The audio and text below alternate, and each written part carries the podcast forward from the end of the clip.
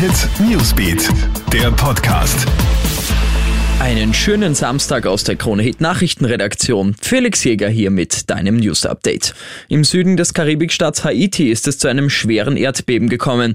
Die US-Behörde USGS gibt die Stärke mit 7,2 an. Eine zuerst ausgegebene Tsunami-Warnung ist mittlerweile wieder aufgehoben worden. Laut offiziellen Angaben hat sich das Beben 12 Kilometer von der Gemeinde Saint-Louis du Sud entfernt in 10 Kilometern Tiefe ereignet. Man geht von einer hohen Opferanzahl aus. Viele Häuser und Straßen sind komplett zerstört worden. Bereits 2010 ist ja Haiti von einem Erdbeben schwer getroffen worden. Damals sind über 200.000 Menschen ums Leben gekommen.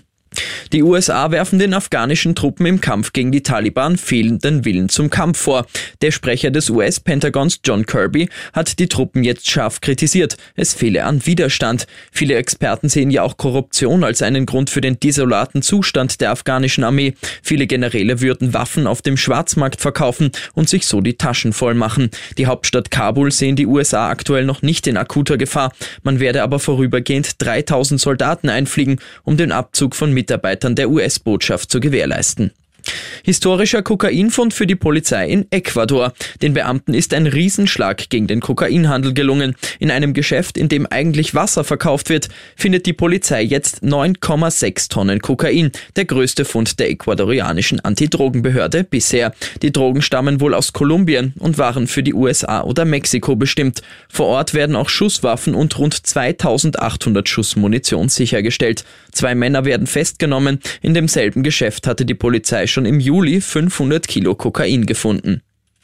Und einen Urlaubsschock hat eine 13-jährige Österreicherin in Italien erlitten. Kurz vor der Abreise springt sie im Hotel noch einmal in den Pool. Dort wird sie dann plötzlich von der Pumpe angesaugt. Offensichtlich ist das Gerät nicht korrekt gewartet gewesen. Das Mädchen kann sich selber nicht losreißen. Andere Hotelgäste müssen ihr zur Hilfe kommen. Die 13-jährige hat übergroße Hämatome mit 25 Zentimeter Durchmesser an beiden Knien.